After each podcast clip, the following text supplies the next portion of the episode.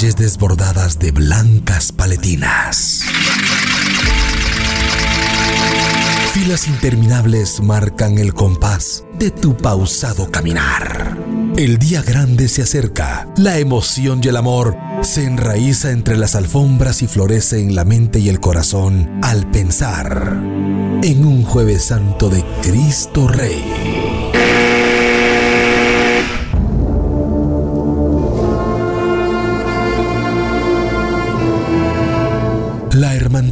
De la consagrada imagen de Jesús Nazareno de Candelaria y Santísima Virgen de Dolores presentan su programa. Serena Mirada.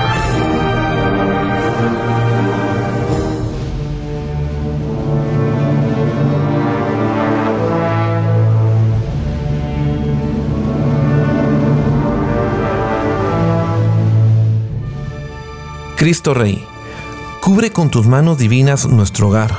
Bendice nuestras almas, nuestro espíritu. Bendice a nuestros hijos. Bendice a nuestros padres. Bendice a tus cucuruchos. Amén.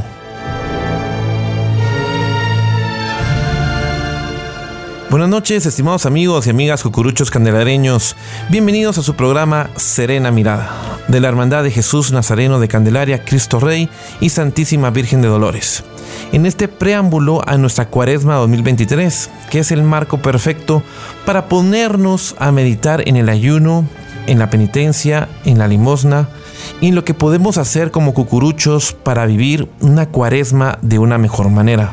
El Papa Francisco ha recordado en su mensaje para la Cuaresma 2023 que nuestro camino cuaresmal es sinodal el 17 de febrero se presentó el mensaje de Cuaresma del Santo Padre, titulado Ascesis Cuaresmal, Camino Sinodal, en el que resalta la relación entre el camino cuaresmal y el camino sinodal que atravesamos, arraigado en la tradición de la Iglesia y, al mismo tiempo, abierto a la novedad. Aludiendo a escenas evangélicas de la transfiguración, el Papa Francisco describe que el camino ascético cuaresmal, al igual que el sinodal, tiene como meta una transfiguración personal y eclesial, una transformación que, en ambos casos, haya su modelo en la de Jesús y se realiza mediante la gracia en su misterio pascual. Hablando de la historia de Jesús de Candelaria, les contaremos datos importantes sobre las bellas túnicas de Cristo Rey, que forman parte de su armario y patrimonio. Contamos con la participación del historiador Mario Alvarado, y en esta ocasión nos contará datos importantes de la túnica del jarrón y la túnica verde de Cristo Rey. Estimados amigos, nuevamente nos encontramos en este rico caminar a través de los siglos de devoción y de historia a Jesús de Candelaria y que especialmente se ven palpables a través del armario de Jesús. Todos esos textiles que forman parte del patrimonio de Jesús de Candelaria a lo largo de los siglos XIX y XX y que se guardan celosamente allá en la parroquia de Candelaria. En esta ocasión hablaremos de dos túnicas que marcaron una tendencia y una época en el siglo pasado. La primera es conocida como la túnica del jarrón. Fue estrenada el jueves santo 2 de abril del año de 1953 y se volvió a utilizar nuevamente el jueves santo de 1961 en un adorno basado en el Apocalipsis o la revelación de San Juan, que enmarcaba a los cuatro jinetes en la parte posterior del anda y que se colocó al Cordero de Dios como el último que era el digno de abrir los siete sellos. Esta túnica, que se guarda celosamente y que fue expuesta en la Expo Centenario que se vivió en el año del 2016, es un rico textil que nos muestra cómo se va transformando las series de el bordado de un aspecto religioso a un aspecto más eh, diverso como lo es el hacer un jarrón del cual nacen rosas que evocan esa sangre preciosa de nuestro Señor Jesucristo que a través de ella se le da vida a las plantas, en este caso a las magníficas rosas que salen de ese bellísimo jarrón que fue realizado con maestría por manos guatemaltecas y que se sigue mostrando para ocasiones muy especiales y que forma parte de ese rico patrimonio textil.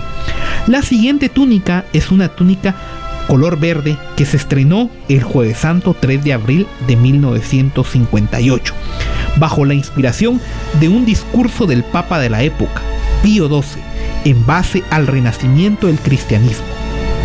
Se muestra a Jesús de Candelaria en este adorno como el centro de toda la fe, el centro en el cual el católico debe tener su fe bien cimentada, una fe cristocéntrica. Y es por ello de que esta túnica verde, que al centro muestra un precioso bordado del escudo de Cristo Rey, advocación que posee Jesús de Candelaria desde el año de 1927 y que identifica a la entonces Asociación de Devotos Cargadores, hoy Hermandad de Jesús de Candelaria, nos muestra cómo las artes efímeras, pero por sobre todo los textiles que van a dar ese paso y que se van a conservar a lo largo del tiempo como mudos testigos de las devociones del pueblo católico de Guatemala son un referente a la hora de analizar estos adornos, estas formas de expresiones y de piedad popular que convergen en una época en la cual el catolicismo va a tener un resurgimiento tras los dos gobiernos de la revolución. Recordemos de que en 1954, cuando cae la revolución y comienza el proceso de la contrarrevolución, el catolicismo va a tener una participación muy importante y en este sentido, las expresiones de piedad popular en el caso del culto a Jesús de Candelaria es algo muy importante que se tiene que ver como parte de ese proceso de reorganización y de esa lucha que se daba en los álgidos momentos de la Guerra Fría.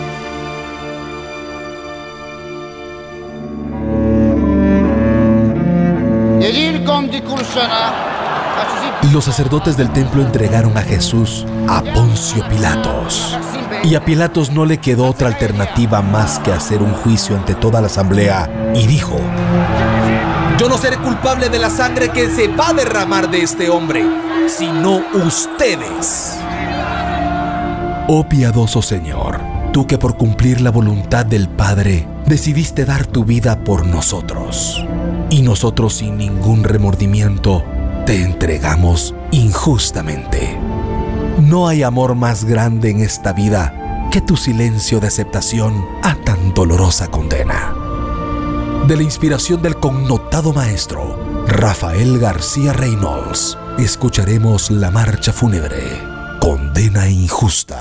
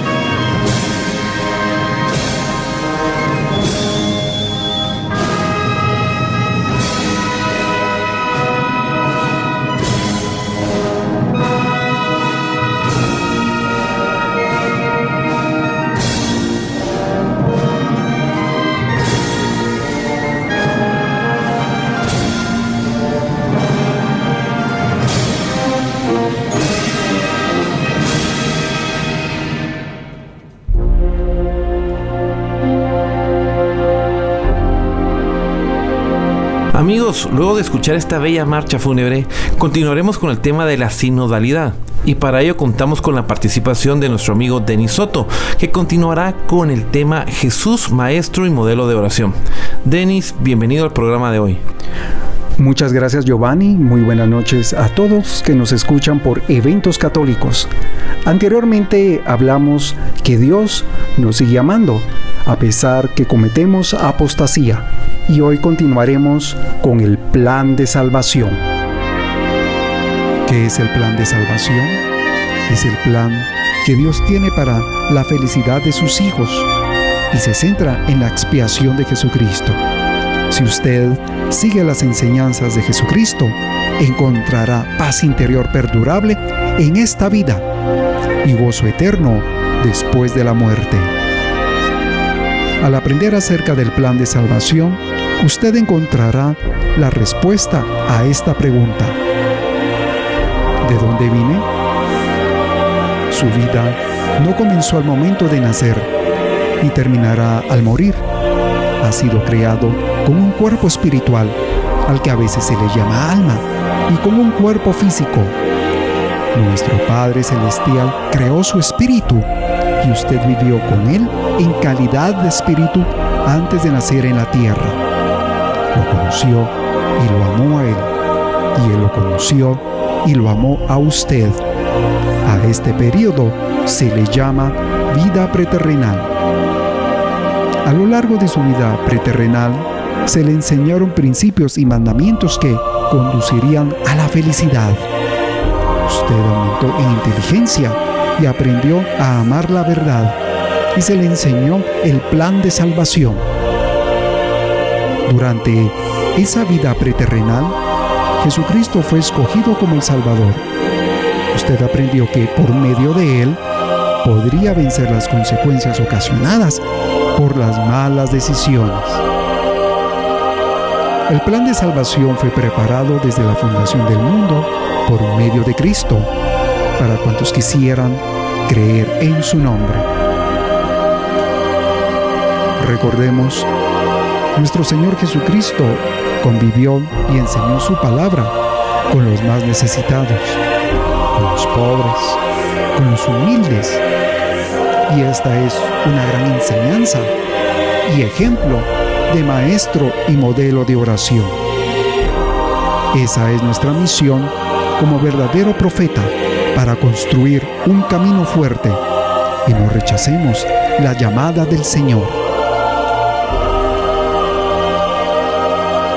Hagamos el esfuerzo a que Jesús reine siempre en nuestros corazones, con humildad, fe, esperanza y caridad. Dejar la prepotencia arrogancia y entre otras malas acciones que nos aleja de Dios.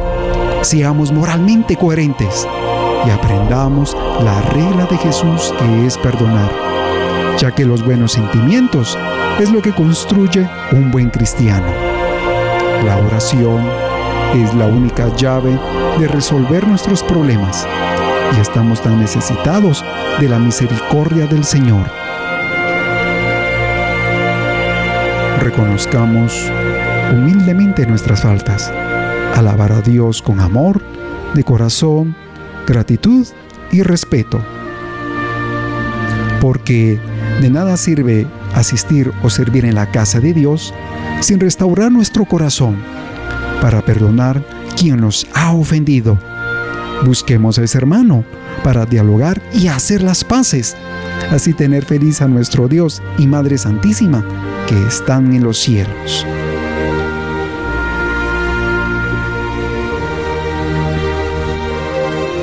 Si le pide a nuestro Padre Celestial en oración, podrá recibir una respuesta de Él por medio del Espíritu Santo.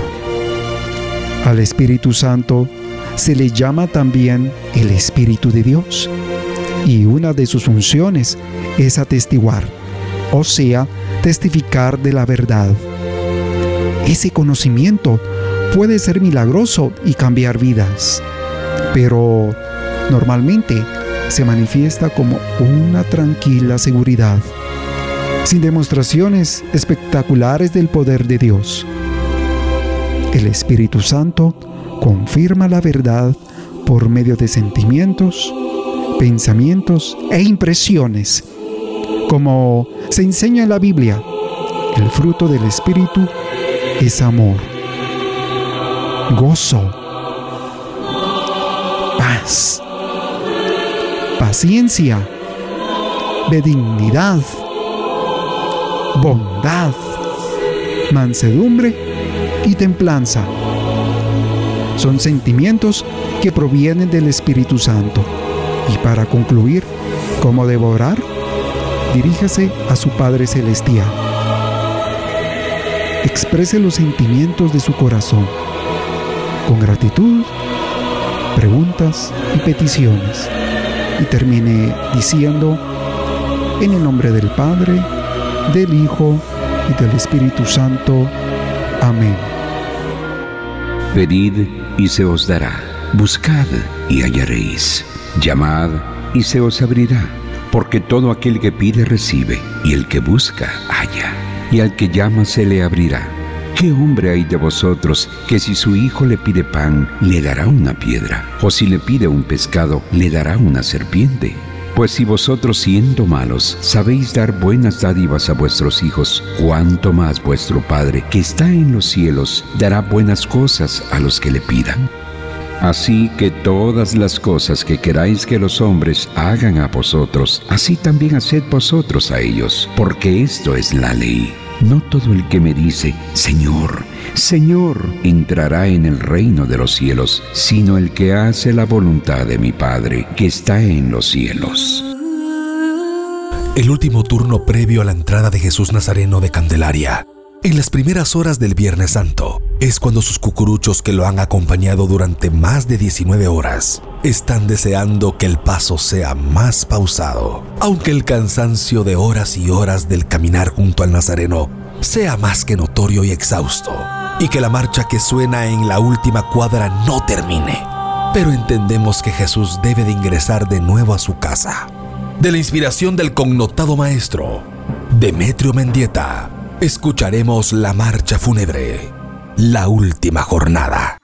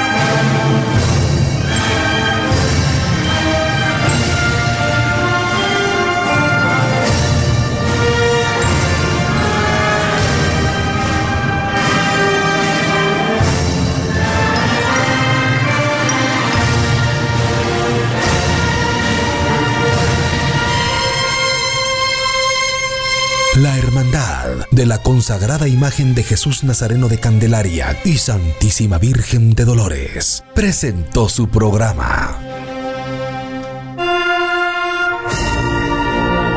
Serena Mirada.